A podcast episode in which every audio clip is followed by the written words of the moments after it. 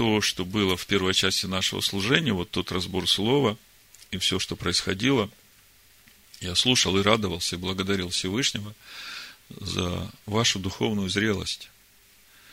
Вы уже действительно не живете лозунгами, а вы реально, серьезно относитесь э, к каждому откровению, э, к тому слову, которое Всевышний говорит вам, и это драгоценно перед Богом. Это и есть вот эти жертвы, которые мы приносим, духовные жертвы перед Всевышним. Сегодня мы об этом как раз будем говорить. Мы продолжаем познавать славу Всевышнего в лице Амашеха Иешуа, из которого, как последующего духовного камня, краеугольного камня в общине Машеха Иешуа, течет учение Всевышнего, закон Моисея, который Всевышний дал через Маше, как духовная пища и духовное питье – которое нам надо пить и растворить своей верой, как мы читаем в послании евреям, 4 главе. И сегодня у нас, как я уже говорил в начале, особенный шаббат, потому что он совпал с первым днем первого месяца. По сути, сегодня у нас начало Нового года для всех вошедших в общество израильское и ставших на путь Авраама с чем я вас всех и поздравляю. И сегодня мы также начинаем читать третью книгу Маше, которая называется Ваекра, и недельная глава также называется наша Ваекра. Книга, которая предназначена для священников и говорит нам о духовных законах служения в Скине, где раскрывается присутствие Всевышнего. И учитывая вот эти два важных момента, то, что мы сегодня читаем книгу Вайкра, и сегодня Шаббат, и Рош Хадеш первого месяца, я сразу скажу название проповеди, поскольку я понимаю, что это не случайно, что так все совпало, и Всевышний хочет через свое слово нам сказать что-то очень важное для каждого из нас, чтобы действительно этот Песах, этот исход для всех нас был плодотворным. Значит, начну с книги «Исход», скажу название проповеди. 12 глава, прочитаю с 1 по 4 стих. «И сказала Данай Маше и Аарону в земле египетской, говоря, месяц сей да будет у вас началом месяцев, первым да будет он у вас, между месяцами года. Скажите всему обществу сынов Израилевых в десятый день всего месяца, пусть возьмут себе каждый одного агнца по семействам, по агнцу на семейство. А если семейство так мало, что не съест агнца, то пусть возьмет соседом своим, ближайшим к дому своему по числу душ, по той мере, сколько каждый съест, расчислитесь на агнца. Проповедь я так и назвал. Расчислитесь на Агнца. Что значит э, расчислиться на Агнца? Ну, поскольку речь идет о том, чтобы вкушать Агнца, а Агнец наш Машиах, как мы читаем в 1 Коринфянах 5 главе 6 стиха прочитаю, нечем вам хвалиться – Разве не знаете, что мало закваска квасит все тесто? И так очистите старую закваску, чтобы быть вам новым тестом, так как вы бесквасны, ибо Песах наш, Машиах, заклан за нас. Посему станем праздновать не со старой закваской, не с закваской порока и лукавства, но со пресноками чистоты и истины. Значит, э, что же значит для нас расчислиться на агнца, чтобы его вкушать? Поскольку агнец наш Машех, и из него течет та духовная пища и духовное питье, которое нам нужно растворить верой, то это для нас значит, для нас, новозаветних верующих, участие в празднике Песах и вкушение акция, погружаться в священное Писание – и приносить Всевышнему духовные жертвы. И как это делать, нам как раз поможет сегодня наша недельная глава, этого мы чуть позже коснемся. У меня часто спрашивают э, в переписке там братья и сестры, просят э, прислать э, нашу Агаду Песах, вот как вы празднуете, как это происходит у вас. Я всегда говорю, я не могу, потому что ночь Песах – это время, когда каждый из нас приносит свою жертву всесожжения, и хлебную жертву Всевышнему, и мирную жертву, и жертву за грех. И все это зависит от э, духовного уровня каждого из нас, из тех, которые приносят эту жертву. И каждый год это по-разному. И в основе всего благодарность Всевышнему и радость освобождения, которая приходит через познание истины. А традиционная часть Агады Песах, на чем многие новозаветные верующие, в том числе и мы, поначалу делали очень большой акцент. Куда что поставить, где что положить, когда что приоткрыть, когда поднять, когда поставить. По сути, для нас, как новозаветных верующих, это имеет значение только в том случае, если мы понимаем духовный смысл того, что мы делаем. А если мы делаем акцент на том, что где положено и в какой очередности, что нужно съесть и выпить, то получается, что мы пришли просто на очередной ужин, ну, который немножко необычный, потому что надо что-то горькое есть и соленое, и, по сути, тогда никакого смысла для нас это не будет иметь. Поймите, пасхальная года составлена на основе Слова Всевышнего, которое он сказал Маше, о чем мы читаем во второй книге Моисея, шестой главе. Так скажи сынам Израилевым, я Адонай, и выведу вас из-под иго египтян, и избавлю вас от рабства их, и спасу вас мышцу простертую судами великими, и приму вас себе в народ, и буду вам Богом. И вы узнаете, что я Адонай Всесильный ваш, изведший вас из-под иго египтян, и введу вас в ту землю, о которой я, подняв руку мою, клялся дать ее Аврааму, Ицхаку, Якову, и дам вам ее в наследие я, Адонай, мы должны понимать, что пасхальная года, все, что там происходит, ее духовная основа, вот эти стихи.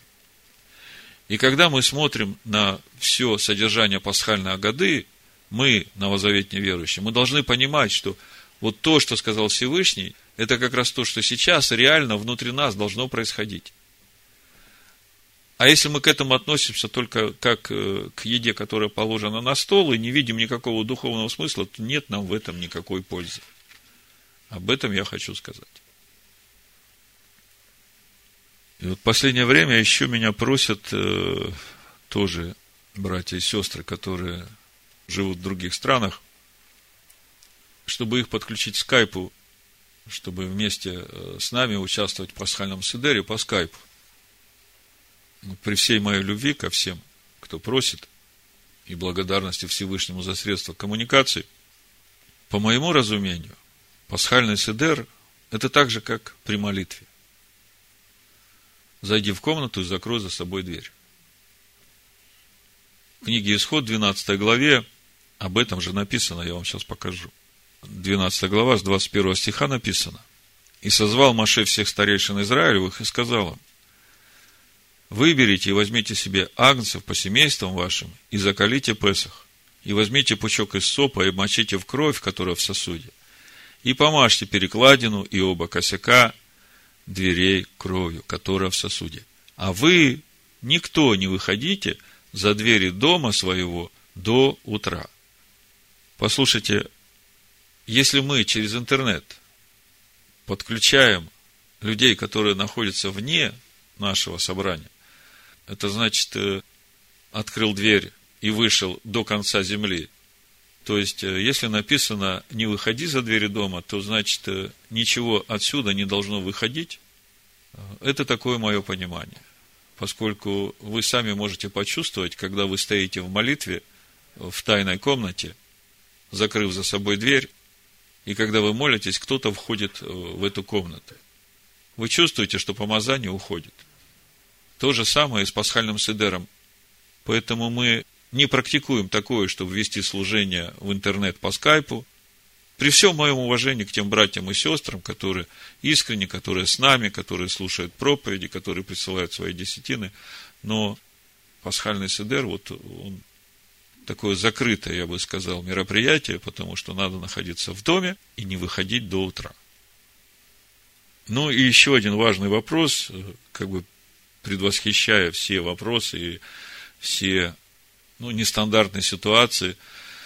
Помню, как в прошлом году получилось очень неудобно, мне так больно было за сестру Гунту, когда она приехала на пасхальный седер, радостная, и вдруг констатирует, что она не может участвовать в пасхальном седере, поскольку она вышла из э, римской церкви, но еще не заключила завет с единым Богом Авраама, Исхака и Якова через погружение в имя Амашеха Иешуа. ей пришлось уехать. И это было больно и ей, и нам – и слава Богу за сестру Гунту, что она не обиделась на нас за это. Вот э, благодарение Всевышнему за ее такое э, сердце смиренное. Поэтому, чтобы в этот год такого не было, я хочу сразу объявить. В пасхальном седере могут принять участие те, которые заключили завет с единым Богом Авраама, Исхака и Якова в имени Амашеха Иешуа через водное погружение и являются членами общины Бейт Шалом. Ну, напомню, кто является членом общины Бейт. Тот, кто разделяет учение, которое здесь преподается, погружается в него и приносит свои десятины в этот дом, где получает духовную пищу для себя. Вот у нас такое простое правило членства. Ну и второй момент. Для того, чтобы принимать участие в пасхальном седере, надо находиться в чистоте, в духовной чистоте, и вот очень важная тема, о которой мы уже много раз говорили, но не будет лишним, если мы сегодня еще немножко коснемся этой темы. Поскольку в нашей недельной главе, книга Левит, 5 глава, 2-3 стих, написано, или если прикоснется к чему-нибудь нечистому, или к трупу зверя нечистого, или к трупу скота нечистого, или к трупу гада нечистого, но не знал того, то он нечист и виновен. Послушайте, прикоснулся к чему-то нечистому – и даже ты не знал этого. Казалось бы, какая вина на тебе? А слово говорит, нечист и виновен. Дальше написано, если кто прикоснется к нечистоте человеческой, какая бы то ни была нечистота, от которой оскверняются, и он не знал того, но после узнает, то он виновен. А Новый Завет нам говорит, э, в общем-то, то же самое об этом я сейчас прочитаю. 2 Коринфянам, 6 глава, 16 стиха. Какая совместимость храма Божия с идолами? Ибо вы храм Бога живого, как сказал Бог. Вселюсь в них, и буду ходить в них, и буду их Богом, и они будут моим народом. И потому выйдите из среды их и отделитесь, говорит Господь, и не прикасайтесь к нечистому, и я приму вас. Итак, 7 глава, 1 стих, возлюбленные, имея такие обетования, очистим себя от всякой скверной плоти и духа, совершая святыню в страхе Божьем. Ну, мы, конечно, в первую очередь, читая э, законы Всевышнего, хотим понять, какой духовный смысл этих законов. И Новый Завет нам раскрывает духовный смысл всех заповедей. Даже когда мы смотрим на Нагорную проповедь, мы видим, какая духовная глубина тех заповедей, которые дал Всевышний. И при всем при этом мы в Новом Завете, в послании апостола Павла, читаем сначала «не прикасайтесь к нечистому», и можно понять, что речь идет о духовной нечистоте, то есть э, каком-то грехе, а в следующем стихе он говорит, очистим себя от всякой скверной плоти и духа. То есть, оказывается, апостол Павел говорит не только о духовной нечистоте, но и о нечистоте плоти. О каких видах нечистоты речь идет, мы сейчас поговорим немножко. Еще несколько мест из Нового Завета. Послание Иуды, там всего одна глава, с 22 стиха написано, «И к одним будьте милостивы и с рассмотрением, а других страхом спасайте, исторгая из огня. Обличайте же со страхом, гнушаясь даже одеждою, которая осквернена плотью. Послушайте, это Новый Завет. Это Новый Завет. Апостол Иуда говорит, гнушаясь даже одеждою, которая осквернена плотью. И в 1 Коринфянам, в 5 главе, в 7 стихе, то, что я уже читал, апостол Павел говорит, очистите старую закваску, чтобы вам быть новым тестом, так как вы бесквасны, ибо Песах наш Машех заклан за нас. Посему станем праздновать не со старой закваской, не с закваской порока и лукавства, но со пресноками чистоты и истины. То есть, когда мы все это складываем вместе, требования праздновать нам со пресноками чистоты и истины, здесь все уже входит – очистить от всякой скверны и плоть, и дух. И когда мне говорят, что апостол Павел в послании римлянам в 14 главе сказал, что нет ничего в себе самом нечистого, только почитающему что-либо нечистым, тому нечисто, это э, римлянам 14 глава, 14 стих, написано, «Я знаю и уверен в Господине Иешуа, что нет ничего в себе самом нечистого. Только почитающему что-либо нечистым, тому нечисто. Мы уже не один раз разбирали эту главу, и мы говорили, что в данном случае апостол Павел говорит о употреблении в пищу идола жертвенного. Того, о чем он говорит э, в 1 Коринфянах 8 главе. И в 1 Коринфянах 8 главе он говорит, что сильные в вере – могут даже в капище сидеть и есть идола жертвенного. То есть, в жертву было принесено кошерное животное, но оно было принесено в жертву идолу. И апостол Павел говорит, поскольку я не верю ни в каких идолов, а верю только в единого Бога, и я знаю, что без него ничего не существует, а его слово сказало, что чистых животных, которые кошерно забиты, я могу есть, то я это спокойно могу есть, это меня не оскверняет. Хотя, немощным вере, тем, которые только начинают, это будет казаться идолопоклонством. Это смертный грех. Потому что апостолы на Иерусалимском соборе, первое, что они сказали, уверовавшим из язычников, с чего им нужно начинать? Не есть идоложертвенного. И здесь Павел в 14 главе Римлянах о том же самом говорит. Он говорит, вот есть немощный брат в вере, и он не будет есть идоложертвенного, потому что он знает, что сегодня день, когда поклонялись богине Астарте, и у идолопоклонников эти жертвы, которые приносятся, они совсем другой смысл имеют. Если мы посмотрим, какой смысл имеют те э, животные, которые приносятся в жертву в нашей недельной главе, мы видим, что все животные – это образ человеческой души, которая приносится в жертву Всевышнему, то есть посвящается на служение Всевышнему. И мы видим, что все жертвы в храме либо сжигаются полностью, либо съедаются. На базар выносить нечего. А у идолопоклонников там совсем другая идеология. Они берут с собой какого-то животного, чтобы задобрить своего башка, идола, и приносят это в храм к своим жрецам, и те значит, забивают, просто убивают животное, и э, эта туша остается им как э, их заработок. И потом эти жрецы выносят это все на базар и продают. И поэтому немощные в вере, они просто зная, что сегодня массовый забой был э, в богине Эфеской или богине Астарте, там, или еще Тамузу, там, или еще кому-нибудь, они знают, что базар будет полностью завален – этим идоложертвенным, поэтому я не пойду, я лучше в этот день буду питаться травой. Потому что иудеи никогда не были вегетарианцами. Апостол Павел здесь в 14 главе римлянам говорит, я лучше не буду есть мясо и не пить вина. Причем здесь вино? Да потому что все это принесено в жертву идолам. И все это не буду делать потому, чтобы не дать соблазна немощным вере. Потому что придет еврей из синагоги, который только-только стал видеть в Торе Машеха, Иешуа Машеха, и он увидит, что ты ешь идоложертвенное, он приткнется и скажет, да я вообще сюда никогда больше не пойду. Понимаете? Вот о чем здесь Павел говорит, когда говорит, что в себе самом нет ничего нечистого. Он говорит об идоложертвенных животных, которые сами по себе кошерные и забиты кошерно. ни о чем другом.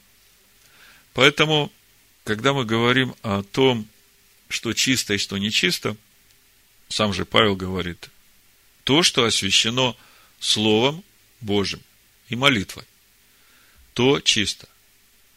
И когда мы смотрим, что освящено Словом Божьим, тогда мы начинаем понимать, что не все из того, что можно есть, освящено Словом Божьим.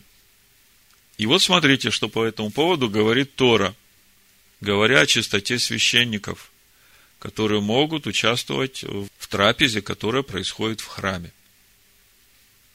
Левит, 22 глава, с 1 стиха. Послушайте.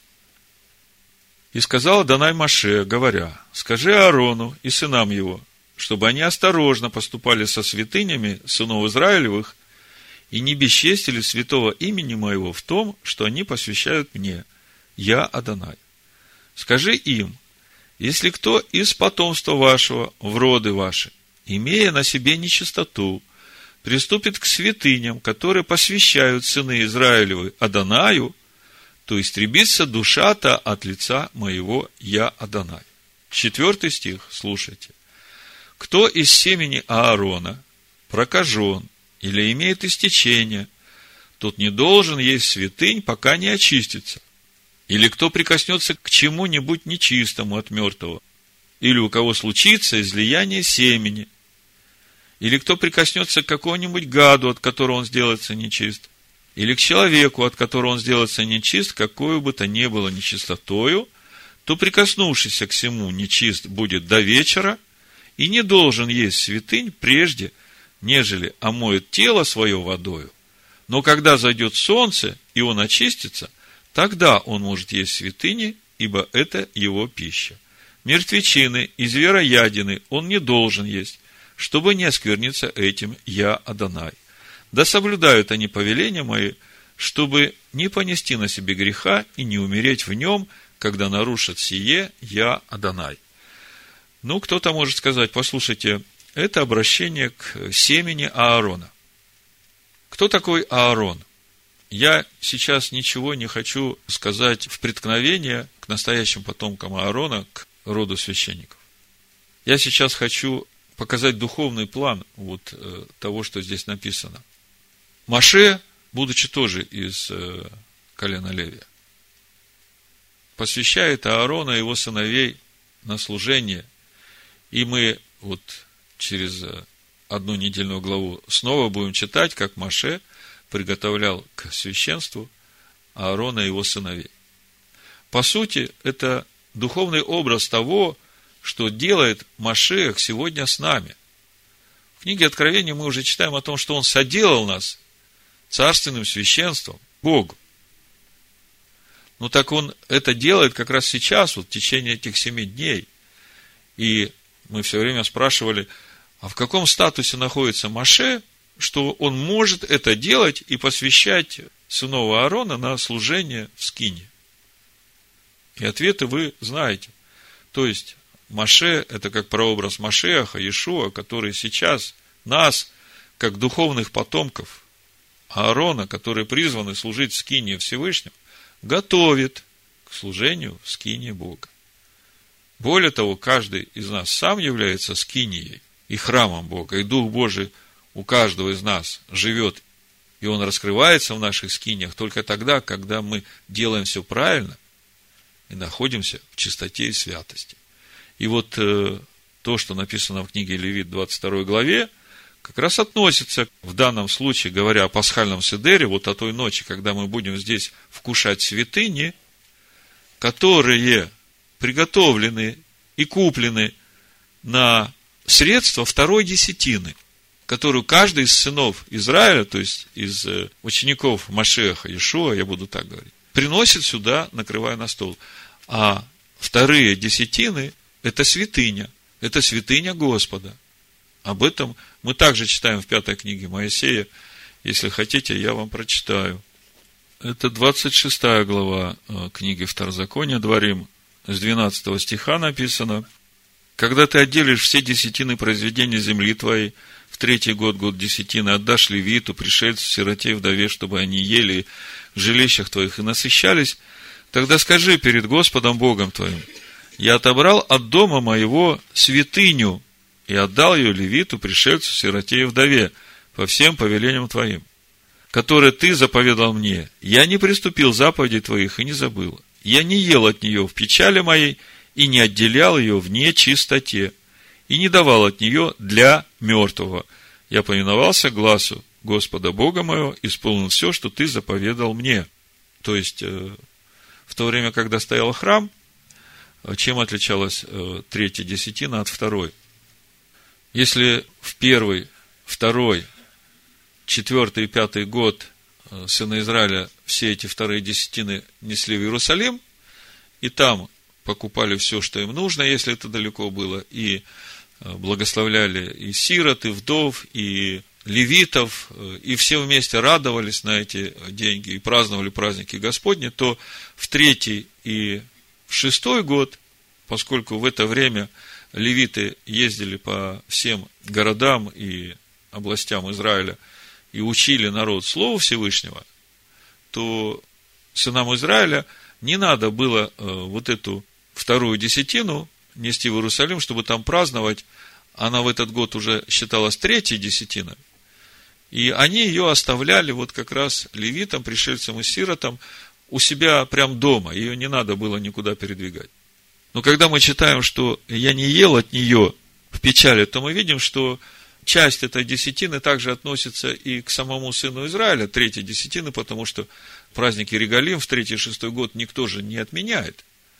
Все должны присутствовать на праздниках и в первый, и второй, и в третий, и четвертый, и пятый, и в шестой год, и в седьмой год.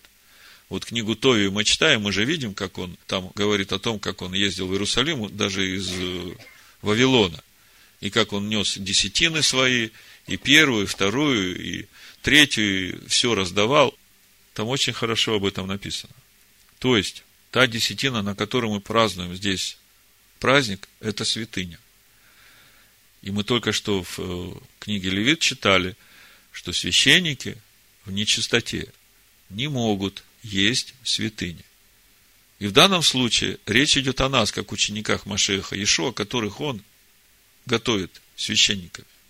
Поэтому, говоря об участии в пасхальном седере, никто нечистый не может принимать в нем участие, поскольку для нас, новозаветных верующих, это то же самое, как мы участвуем в хлебопреломлении законы те же. То есть, по-простому, вот я когда над этим всем размышлял, я думаю, какие же основные критерии участия в пасхальном седере вот для нас, новозаветных верующих.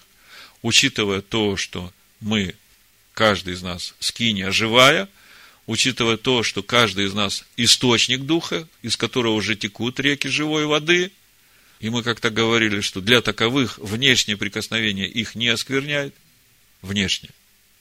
Но если таковой сам является источником нечистоты, то он является нечистым. Вот. Так вот, э, какие же законы для пасхального седера? Практически те же самые, вот как сегодня. Сегодня у нас э, шаббат, и сегодня у нас Рошходыш первого месяца, и мы будем делать хлебопреломление, как мы обычно делаем. И мы понимаем, что каждый, который имеет в себе нечистоту, он не имеет права участвовать в хлебопреломлении. Те же условия и к пасхальному седеру для нас. Поскольку у нас пасхальный седер – это то же самое хлебопреломление, только в расширенном виде. Вот э, вы помните, что мы прошлый э, Рошходыш 12 месяца, мы уже принимали две чаши. Так же, как в Евангелии от Луки, мы видели, как это Иешуа делал пасхальный седер. И я вначале говорил, что вот та последовательность э, седера, которую мы получили в наследие традиционную от мудрецов Торы, она вся несет в себе духовный смысл и основана на этих глаголах «выведу, избавлю, спасу, приму в народ, введу в землю». Поэтому каждая из этих чаш, которые мы будем пить, это все указывает на Машеха. И тот хлеб, который мы преломляем, это тело Машеха. То есть, по сути, это то же самое хлебопреломление, которое мы здесь делаем. Это для нас такое понимание – для нас это святыня, понимаете? Возникает вопрос, как быть женщинам, у которых обыкновенно женское, или у мужчинам, у которых было истечение семени, или мужчин и женщин, которые зав и зава. Ну вот в отношении стечения семени и половой близости между супругами, посмотрите, что Маше сказал народу в 19 главе книги «Исход», когда они пришли и приготовились к встрече со Всевышним. Это же все реально. Смотрите, что он говорит. 19 глава с 10 стиха. «И сказал Адонай Маше, пойди к народу, освети его сегодня и завтра. Пусть вымоют одежды свои, чтобы быть готовым к третьему дню. Ибо в третий день сойдет Адонай пред глазами всего народа на гору Синай. И проведи для народа черту со всех сторон, и скажи, берегитесь восходить на гору и прикасаться к подошве ее. Всякий, кто прикоснется к горе, предан будет смерти. Рука да не прикоснется к нему, а пусть побьют его камнями или застрелят стрелой. Скот ли то, или человек, да не останется в живых во время протяжного трубного звука, могут они взойти на гору. И сошел Маша с горы к народу, и осветил народ, и они вымыли одежду свою, и сказал народу, будьте готовы к третьему дню, и не прикасайтесь к женам. Что значит не прикасайтесь к женам? То есть за два дня до праздника Шиваот запрещено вступать в половые отношения. Не прикасайтесь к женам. Почему? Потому что, когда есть семя извержения, всякий, который к нему прикоснулся, он становится нечистым. То есть, если у какого мужчины было произвольное семяизвержение, он нечист до вечера, должен омыться водой, и с заходом солнца и выходом звезд, после молитв к Всевышнему об очищении через веру пролитую кровь Ишуа Машеха, будет чист. С этим все понятно. Э, в отношении мужчин и женщин, которые зав, то есть выделение из половых органов необычное, да, как болезнь. Слово говорит, что по окончании выделений нужно читать семь дней чистых, омыться водой, и на восьмой день с выходом звезд по молитве будет чист. Тут тоже все понятно. В отношении женщин, которые в состоянии нида, то есть тех, у которых обычно женское – это значит, закончилось в течение семи дней с момента начала. То таковые на восьмой день по омытии и молитве об очищении через веру в пролитую кровь Машеха Ишо будут чисты и могут приступать к святыням. Понятно, что каждый человек, который любит Бога и искренен, он хочет участвовать в пасхальном седере. И вот в числах 9 главе Всевышний говорит Моисею именно о такой ситуации, когда случилось вот во втором году празднования праздника Песах, когда они были в пустыне, что были такие люди, которые осквернились от прикосновения к мертвому. И они подошли к Моисею и говорят, э, ну а как нам? Мы тоже хотим участвовать в празднике Песах. Я сейчас прочитаю это место. И вот мудрецы очень много уделяют э, в своих духовных исследованиях пониманию этих мест Писания. Я немножко этого коснусь тоже сейчас, чтобы вы почувствовали – насколько все серьезно, и сами внутри себя увидели, что же в конечном итоге лучше для человека. Числа 9 глава, буду читать с 5 стиха, чтобы вы увидели весь контекст.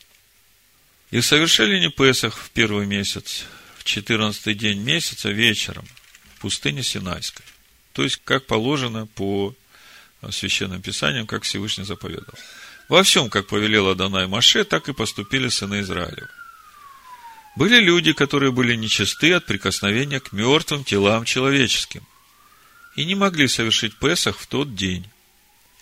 И пришли они к Маше и Аарону в тот день. И сказали ему те люди, мы нечисты от прикосновения к мертвым телам человеческим. То есть, конкретно нечистота сказана. А человек, который прикасается к мертвому телу, он сам становится источником нечистоты. Вот где проблема, понимаете?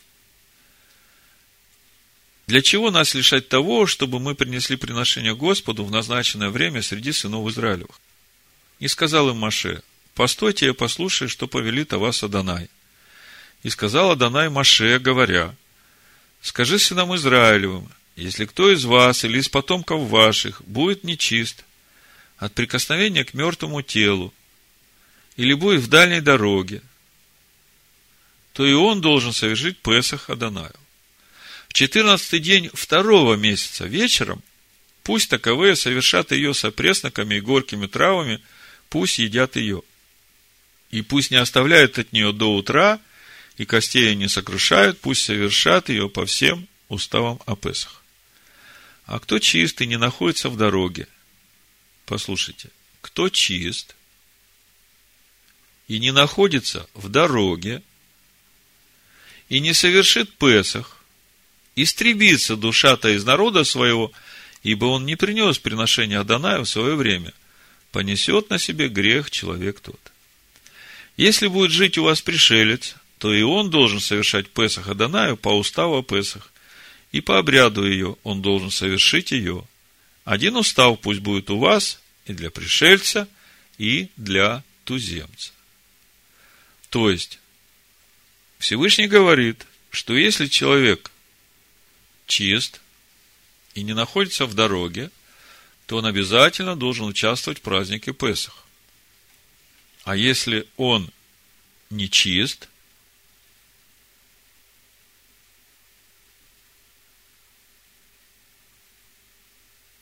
в данном случае от прикосновения к мертвому телу, то Всевышний говорит, тогда через месяц, в это же самое время, по этому же уставу Песах совершит праздник Песах. Но, как мы видим, речь идет о прикосновении к мертвому телу. Ну а как же быть э, тем, у которых истечение? Что о них говорит Тора? Как с этой нечистотой быть во время празднования праздника Песах? Мы уже не раз поднимали эту тему. Но вот э, сегодня я хочу вам почитать о том, что говорит Рамбам в Мишне Тара, в книге служения, раздел «Законы прихода в храм». И вот здесь разбирается ситуация, когда все-таки можно пренебречь нечистотой прикосновения к мертвому при праздновании праздника Песах. И послушайте, в каком случае это возможно.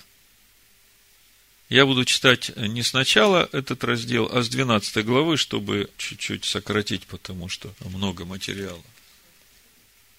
Значит, Рамбам пишет, 12 глава, книга служения, раздел законы прихода в храм. Как можно пренебречь нечистотой? Пришло время определенного жертвоприношения, а большая часть народа, приносящего его, нечиста из-за мертвого. Или народ чист, а совершающие жертвоприношения коины нечисты из-за мертвого. Или те и другие чисты, а предметы, используемые для службы, нечисты из-за мертвого. В таком случае жертвоприношение должно быть выполнено в нечистоте. Нечистые занимаются им наравне с чистыми, и все могут заходить в храмовый двор. Вот что пишет Рамбам о прикосновении к мертвому но нечистые от других видов нечистоты. Например, нечистые из-за истечения. Зав, зава и нида. Нечистые из-за шерец, нечистые из-за невыла. Ну, что такое шерец? Это животные, относящиеся к одному из восьми нечистых видов, перечисленных в Торе, в книге Ваикра, 11 глава, 29-30 стих. А что такое Невела – это труп или часть трупа млекопитающего животного, обитающего на суше, как дикого, так и домашнего, за исключением кошерного животного, зарезанного в соответствии с правилами шхиты. Согласно Торе, Невела является источником нечистоты. Значит, э, нечистые от других видов нечистоты, например, зав, зава, нида, нечистые из-за шерец, нечистые из-за невела и так далее не могут заниматься жертвоприношением и не могут заходить в храмовый двор, несмотря на то, что жертвоприношение совершается в нечистоте. То есть, даже если большая часть народа была нечистота от прикосновения к мертвому, и это жертвоприношение священники не очистились, будучи прикоснувшимся к мертвому, значит, мудрецы говорят, что жертвоприношение сделать надо, но при всем при этом те, у которых есть истечения, они все равно не могут входить в храм для того, чтобы с ними участвовать в этом жертвоприношении. И если они нарушили запрет и выполняли жертвоприношение и заходили в храмовый двор, то им положено наказание карет за приход в храм в нечистоте и смерть за выполненную в нечистоте службу, так как вынужденной ситуации можно было пренебречь только нечистотой из-за мертвого. Когда пасхальная жертва приносится в нечистоте, нечистые из-за мертвого, вошедшие под людским напором в здание храма, не несут наказания. И хотя им разрешено заходить только в храмовый двор, наказание на них не распространяется, поскольку к ним не относятся слова «за пределы стана вышлите их». Дальше 14 пункт. Если некоторые члены семейства Коинов нечисты, ответственны за службу в этот день, а некоторые чисты, то даже если нечистых из-за мертвых большинство, жертвоприношения выполнять должны только чистые. Ну, вы знаете, 24 череды коинов, которые каждую неделю меняются в храме. И каждая череда служит одну неделю, то есть в год получается два раза каждая семья служит в храме. Вот эти 24 череды, которые установил э, царь Давид. И если э, в этой череде, которая сейчас часть нечистая священников, то должна участвовать тогда чистая. Дальше написано, если все члены этого семейства нечисты из-за мертвого, опять же, речь идет о мертвом, но не о зав-зава, не да, то приводят другое семейство. Если вся смена коинов, служащих на этой неделе, нечиста из-за мертвого, то ее заменяют другой сменой. Если большинство коинов, находящихся в Иерусалиме, установлено для жертвоприношения время нечисто, то жертвоприношение выполняют нечистые. Почему все время подчеркивается в установленное время? Потому что э, в Торе написано, числа 28 глава, Всевышний говорит с первого стиха, «И сказал Данай Маше, говоря, повели сынам Израилю и скажи им, наблюдайте, чтобы приношение мое, хлеб мой, жертву мне, в приятное благоухание мне, приносимо было мне в свое время. Значит, хлебное приношение мое, приноси в жертву мне в установленное время, как я назначил. Не раньше и не позже. Если большинство коинов, находящихся в Иерусалиме, в установленное для жертвоприношения время нечисто, то жертвоприношение выполняют нечистое. 15 раздел. И почему же разыскивают чистых коинов из другого семейства? Потому что нечистота не становится разрешенной, когда большинство общества нечисто. Она по-прежнему запрещена. Нечистотой можно только временно пренебречь из-за вынужденных обстоятельств, и в любом случае ею пренебрегают, а только когда нет другой возможности. И для этого, чтобы жертва, приносимая в нечистоте, была благосклонно принята Богом, необходим венец первосвященника. 16 пункт. Вы сейчас поймете, почему здесь все время говорится о прикосновении к мертвому, потому что дальше будет разбираться из второй книги Паралипоменон, 30 главы, это ситуация, когда царь Езекия принял решение приносить жертву Песах, хотя многие из народа не очистились, в том числе и священники.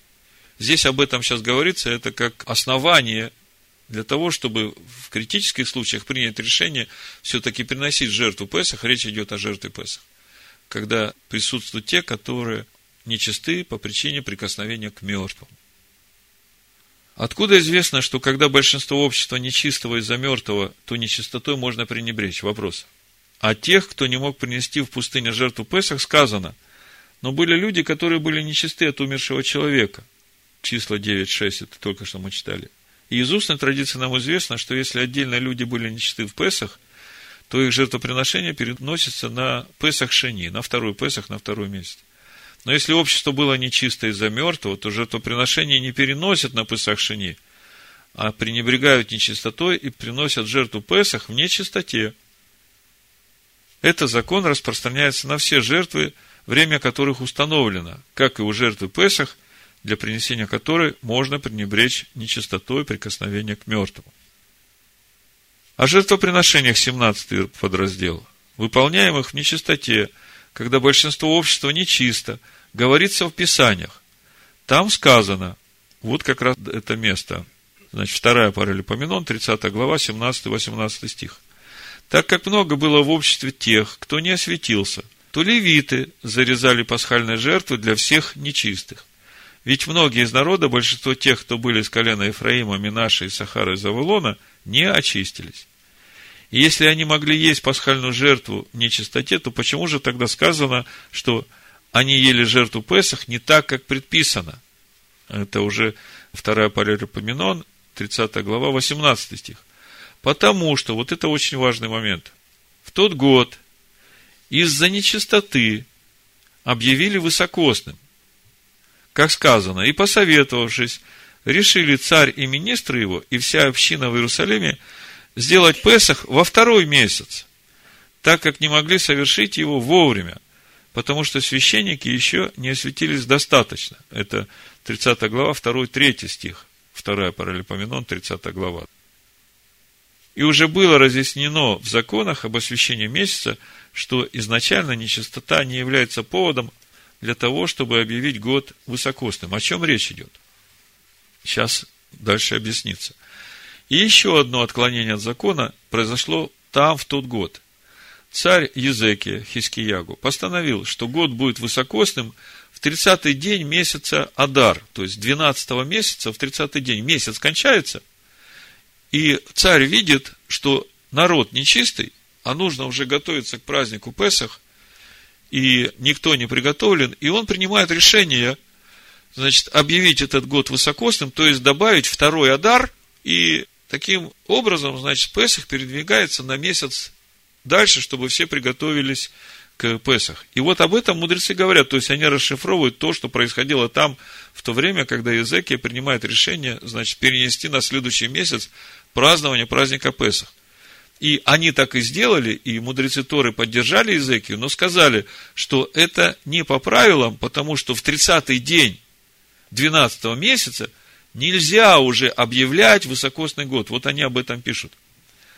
Значит, э, в тот год царь Хискиягу постановил, что год будет высокосным в 30-й день месяца Адар.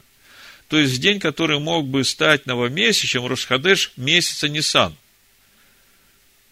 он принял решение, что наступающий месяц будет вторым Адаром. И мудрецы не признали его правоту, потому что в этот день не объявляют год высокосным, как это было разъяснено в законах освящения нового месяца.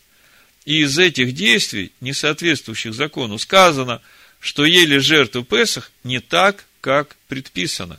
Это вторая Паралипоменон, 30 глава, 18 стих.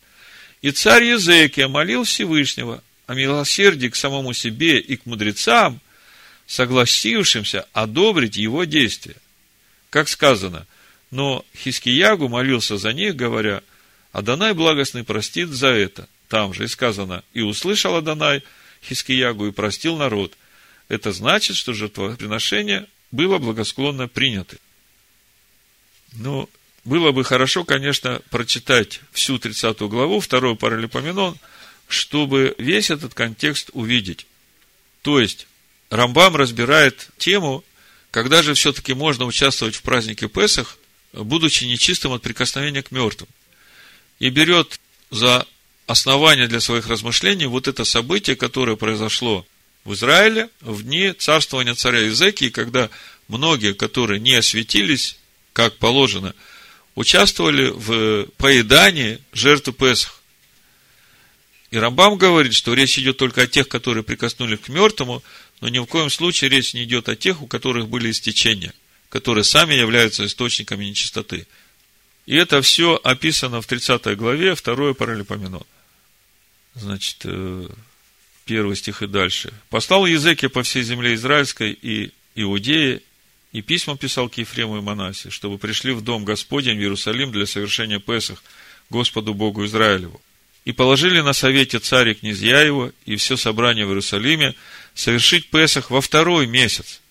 Понимаете, откуда здесь берется второй Адар? Если бы они совершали во второй месяц, то по уставу во второй месяц только один день праздник Песах празднуется.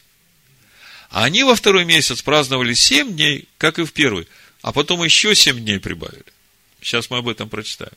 Поэтому вот эти вот все комментарии надо знать, чтобы понимать, что здесь происходит.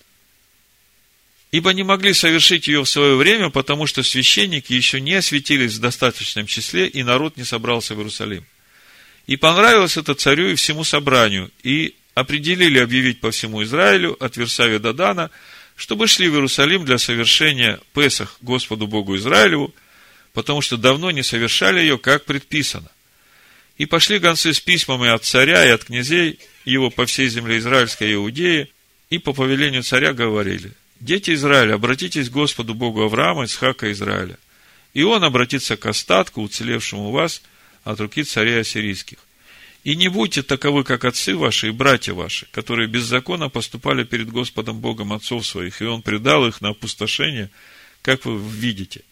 Ныне не будьте жестоковыйны, как отцы ваши, покоритесь Господу и приходите в святилище Его, которого Он осветил навек, и служите Господу Богу вашему, и Он отвратит от вас пламень гнева своего – когда вы обратитесь к Господу, тогда братья ваши и дети ваши будут в милости у пленивших их и возвратятся в землю сию, ибо благ и милосерд Адонай Всесильный ваш, и не отвратит лица от вас, если вы обратитесь к нему.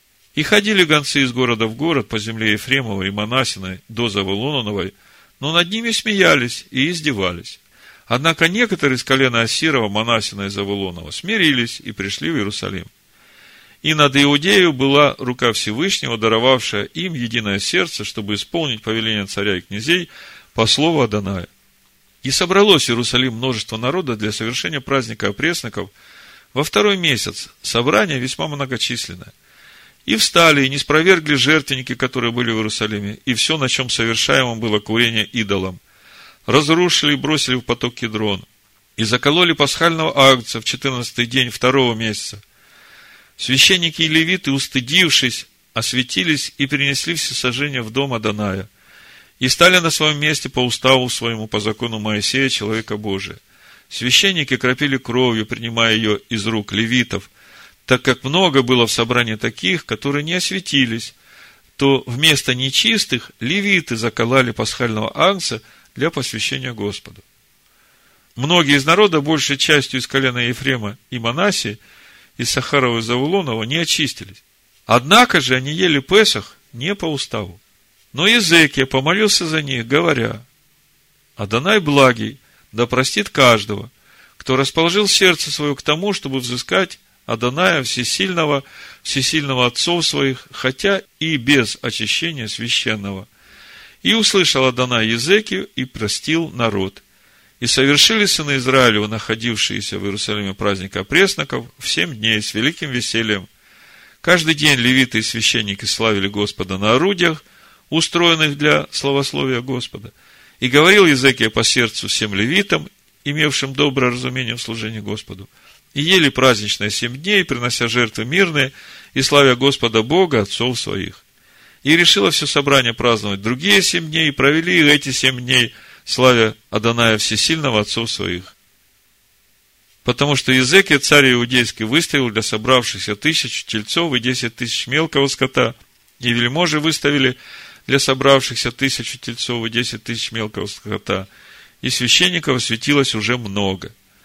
И веселились все собравшиеся из Иудеи, священники и левиты, и все собрание, пришедшие от Израиля, и пришельцы, пришедшие из земли израильской и обитавшие в Иудее – и было веселье великое в Иерусалиме, потому что со дней Соломона, сына Давидова, царя Израилева, не бывало подобного всему в Иерусалиме. И встали священники и левиты, и благословили народ, и услышан был голос их, и взошла молитва их, святое жилище его на небеса. То есть мы видим здесь, э, это не правило, это редкий случай, исключение, когда много лет сыны Израиля не праздновали Песах – и вот э, решили праздновать, и многие смеялись над этим. Но те, которые собрались, они были искренне в своем желании принять участие в этом празднике, чтобы Господь благословил и их, и всех, которые еще находятся в рассеянии. И мы видим, что даже несмотря на то, что э, были нечистые, которые вкушали праздник Песах, и священники были нечистые, от прикосновения к мертвому опять же речь идет. Езекия помолился – и Всевышний благосклонно принял эту молитву и принял эту жертву. Ну, чтобы закончить эту тему и прояснить нашу позицию в отношении к женщинам, которые Нида, Зава и всем, кто не успел очиститься от своего источника нечистоты, в отношении их участия в празднике Песах. Ну, как я уже говорил перед этим. В праздник Песах, в пасхальный седер, все так же, как при участии в хлебопреломлении. То есть, вот то, что будет у нас сегодня. На служении присутствовать можете, но участвовать в хлебопреломлении не можете, поскольку это святыня. Вы сами это знаете. Ну и чтобы вам не быть голодными всю ночь, то возьмите с собой из дома что-нибудь покушать, поскольку из святынь, принесенных народом, это же все накрыто на вторые десятины, вы не можете вкушать, как написано в Левит 22 главе, мы читали, что пока не очистится, не может вкушать святыни, принесенные сынами Израиля. И вторая десятина – это тоже святыня. Ну, вот так вот это наше с братом новым решение на том уровне, как нам открыто сегодня. И мы помолимся о себе и всех участниках трапезы, молитва Изеки, чтобы Адонай Благий простил каждого, кто расположил сердце свое к тому, чтобы взыскать Адоная Всесильного своего, Всесильного Отцов наших, хотя и без очищения священного. Это что касается первой части проповеди. Помните, как проповедь называется? Расчислитесь на Агнца. Теперь в отношении же самих жертв, которые мы приносим и сегодня, и которые мы будем приносить э, в Песах, и весь праздник опресноков, чтобы у вас было реальное ощущение того, что вы действительно все делаете так, как написано в Торе, что это для вас не абстракция, а что это действительно для вас участие в приносении жертв Всевышнему. Значит, я остановлюсь только на двух жертвах и покажу значимость их и как это все относится к нам. Значит, смотрите, что есть праздник Песах, мы говорили. Это выход из той тесноты, в которой мы сейчас находимся, и как это происходит, мы уже об этом говорили. Что для этого нужно? Во-первых, нужно приобрести благоволение Всевышнего на очищение наших грехов. То есть, находясь в той тесноте, мы постоянно делали какие-то неправильные вещи, которые угошали Духа Всевышнего. И вот чтобы начать выход из этой тесноты, первое, что нужно, обрести благоволение на очищение этих грехов. Что для этого нужно? Книга Левит, первая глава, с первого стиха. «И возвал Адонай к Маше и сказал ему из скини собрания, говоря, «Объяви сынам Израилю и скажи им, когда кто из вас хочет принести, на иврите я крив, приближаться, соединять жертву, на иврите карбан, приношение и опять же корень присоединяться, приближаться. То есть, если кто из вас хочет приблизиться, присоединиться к Адонаю, вот сегодня брат свидетельствовал, говорил, что нужно для того, чтобы приблизиться к Адонаю, то если из скота приносите жертву вашу, из скота крупного и мелкого приносите, да? То есть, кто из вас хочет приблизиться к Всевышнему, должен принести жертву из скота крупного и мелкого – и когда мы говорим о скоте, о том скоте, который здесь приносится в жертву, то речь идет везде о кошерных животных, а по сути речь идет о нашей человеческой душе, которая посвящает себя полностью без остатка на служение Всевышнему. Если жертва, третий стих читаю, все сожжения из крупного скота, то пусть принесет его мужеского пола без порока, пусть приведет ее к дверям скини собрания – чтобы приобрести благоволение перед Адонаем. И возложит руку свою на голову жертву всесожжения. И вот смотрите. И приобретет он благоволение в очищение грехов его. Что здесь следует сказать? Если мы не посвящаем всю свою душу на служение Всевышнему, такую, какая она сейчас есть, со всеми ее недостатками, то Всевышний не может насильно нас очистить от этих грехов. Если нет добровольного посвящения, то Всевышний не может очистить. Человек говорит, ну, Иисус Христос умер за все мои грехи, все, я чист, я очищен. А сам продолжает жить своей прежней жизнью и даже не хочет замечать в себе недостатков, которые ранят ближних, которые угошают духа. И он все время говорит, Бог меня очистил. Да не очистил тебя Бог, если ты по-прежнему продолжаешь делать те же самые грехи. Хотя жертва за тебя принесена, совершенная жертва, дорогая цена за тебя уплачена. Но для того, чтобы в тебе начало происходить это очищение, первое, что нужно сделать, посвятить свою душу полностью. Это вот те полшекеля, которые мы приносим Всевышнему. Говорю, Господи, вот я. Вот это полшекеля, это моя душа без Тебя. И я ее всю посвящаю на служение Тебе, чтобы на ней, через познание Тебя, было поставлено основание скини Твоей во мне, обители Твоей во мне, чтобы Тебе обитать во мне. Значит, э, с этого начинается наше приближение ко Всевышнему. То есть, если не будет жертвы посвящения нашей души, то даже имея совершенную жертву, которая искупает прошлое, настоящее и будущее грехи наши, как мы читаем, это не поможет нам. Это просто не будет работать. И второй момент, очень важный. Хлебная жертва. Когда мы читаем комментарии мудрецов на хлебную жертву, мы уже об этом говорили – они не раскрывают того духовного смысла, который несет в себе вот эта хлебная жертва.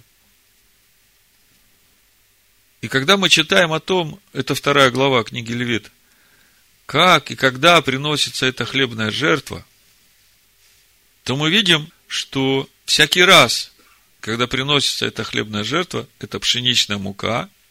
Мука – это то, что растерто, причем очень качественная мука полита елеем, причем елей это тоже то, что приносят сыны Израиля. Ливан положен на нее, благоухание, и это все приносят сыны Израиля. То есть это все, что приносим мы. И мы видим, что есть хлебное приношение, которое приносится в виде муки, вот э, с елеем и этим ливаном. А есть еще такое же хлебное приношение, только уже обработанное огнем там в печи, в горшке, в котле, на сковороде. То же самое с елеем. И это уже что-то другое, если смотреть в духовном плане. Давайте немножко прочитаем, и я вам скажу. Левит 2 глава, с 1 стиха. Если какая душа хочет принести Адонаю жертву приношения хлебного, то пусть принесет пшеничной муки и вольет на нее елея и положит на нее ливана – и принесет его сынам Аароновым, священникам, и возьмет полную горсть муки с елеем и со всем ливаном, и сожжет сие священник в память на жертвеннике, это жертва благоухания приятная Адонаю. А остатки приношения хлебного Аарону и сынам его – это великая святыня из жертв Адоная. Смотрите, первый вид приношения – просто мука приносится, не обработанная на огне.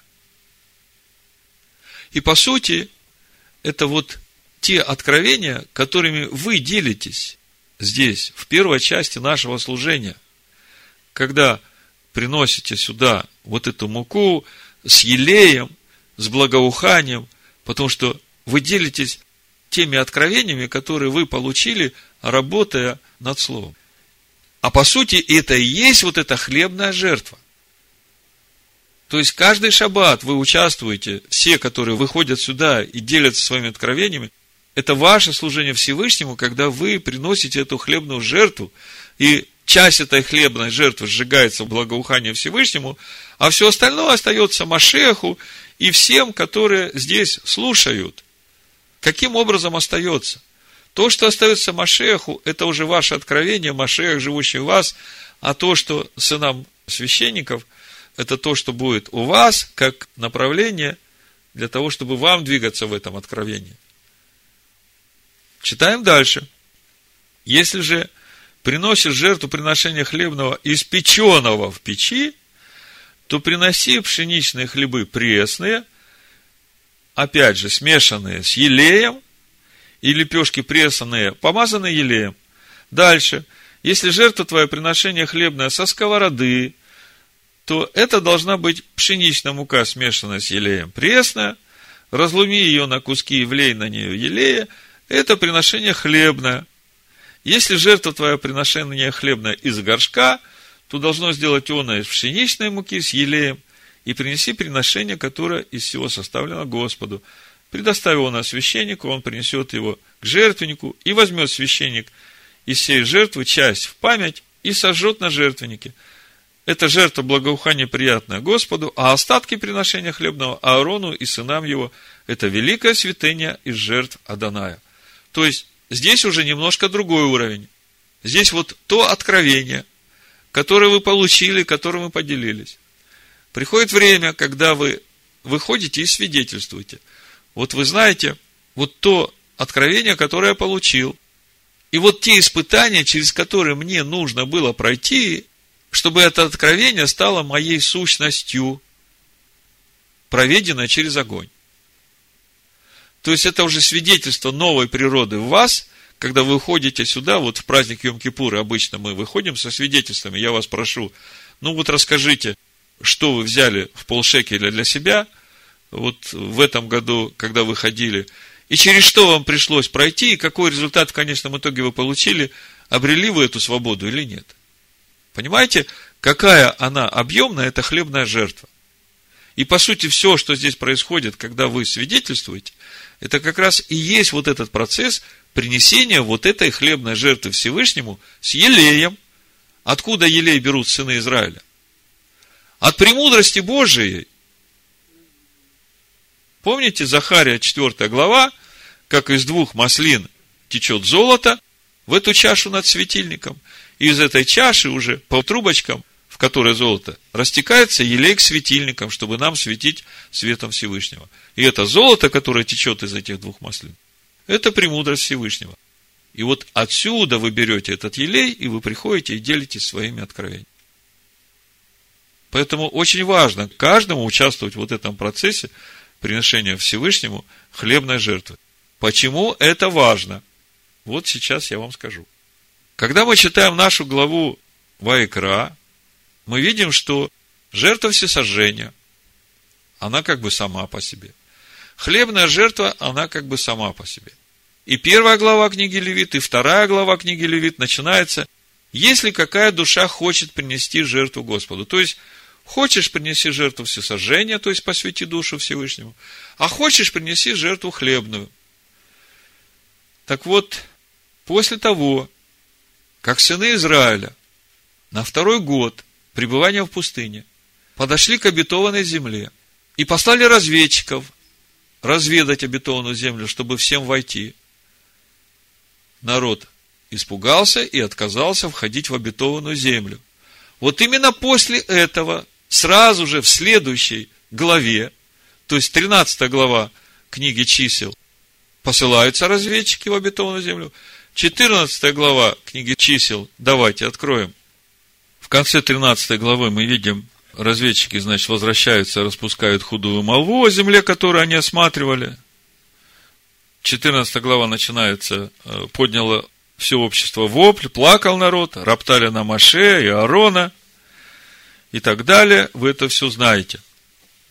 Так вот, смотрите, после этих событий 15 глава книги чисел, с 1 по 16 стих. Смотрите, что Всевышний говорит. Чтобы вы поняли, в чем суть.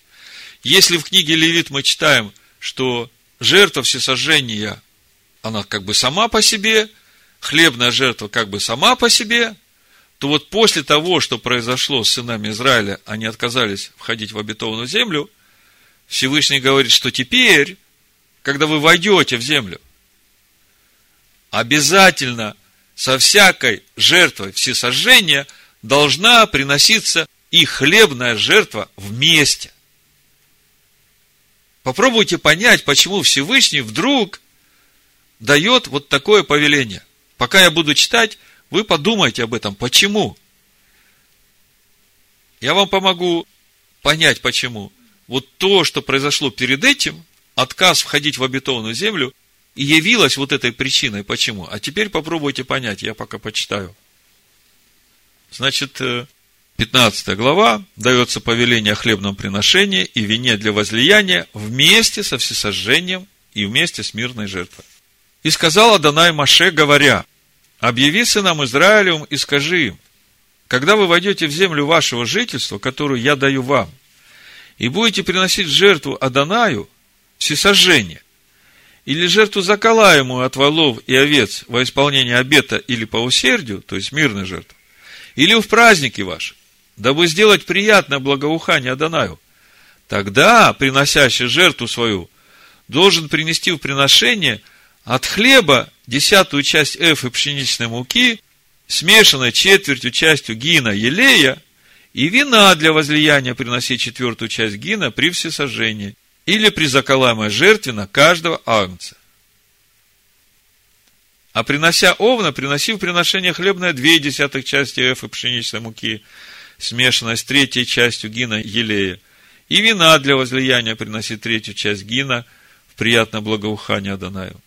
Если молодого вала приносишь во всесожжение или жертву заколаемую, в исполнение обета или в мирную жертву Адонаю, то вместе с валом должен принести приношение – хлебного три десятых части эфы пшеничной муки, смешано с половиной гина елея. И вина для возлияния приноси полгина в жертву, приятное благоухание Адонаю.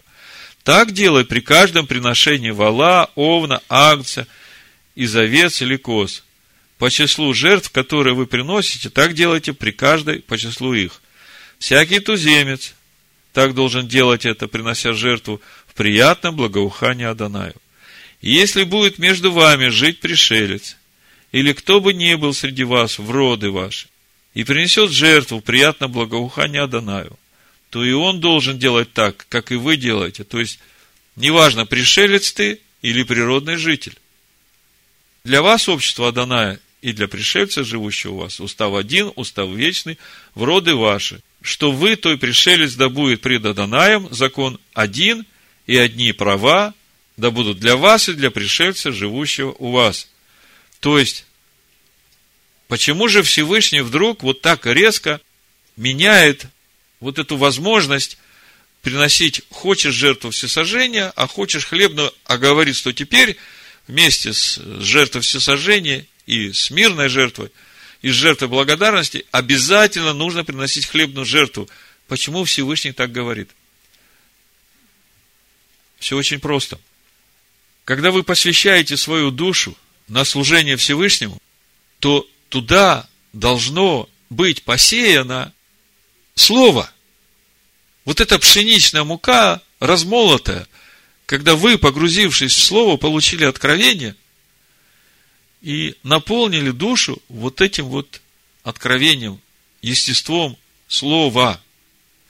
Потому что если этого не будет происходить, если вы только будете посвящать душу, а сами духовно не будете возрастать, то придет тот момент, когда вам надо будет входить в обетованную землю, а вы испугаетесь. Что такое обетованная земля? Это же территория Царства Божьего. Это уже та территория, где надо жить по законам Всевышнего. А ты не готов. Твоя природа не обновилась. По сути, это то же самое, что Ишуа говорит в Матвея 12 главе, о этом нечистом духе, который выходит из дома. Давайте прочитаю. Вы это сейчас увидите без всяких объяснений. Матвея 12 глава, 43 стих. Когда нечистый дух выйдет из человека, то ходит по безводным местам, ища покоя, и не находит. Тогда говорит, возвращусь домой, откуда я вышел. То есть, нечистый дух вышел из человека, когда человек посвятил свою душу – на служение Всевышнему. Вот в тот момент, когда мы, уверовав в то, что Машех Ешо умер за все наши грехи, мы приходим к Всевышнему и посвящаем свою душу Ему и говорим, пусть Сын Твой ведет меня в Твое Царство. Посвятили свою душу без остатка.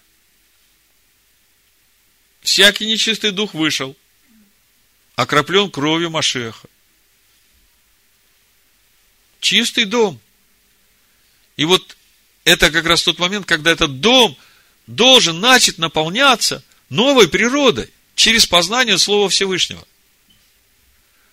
А если человек говорит, Иисус Христос умер за мои грехи, Он мне дал Духа, и все, мне больше ничего не надо, то когда придет этот нечистый дух обратно, он увидит, что дом пустой, как мы читаем, придя, находит его незанятым, выметенным и убранным.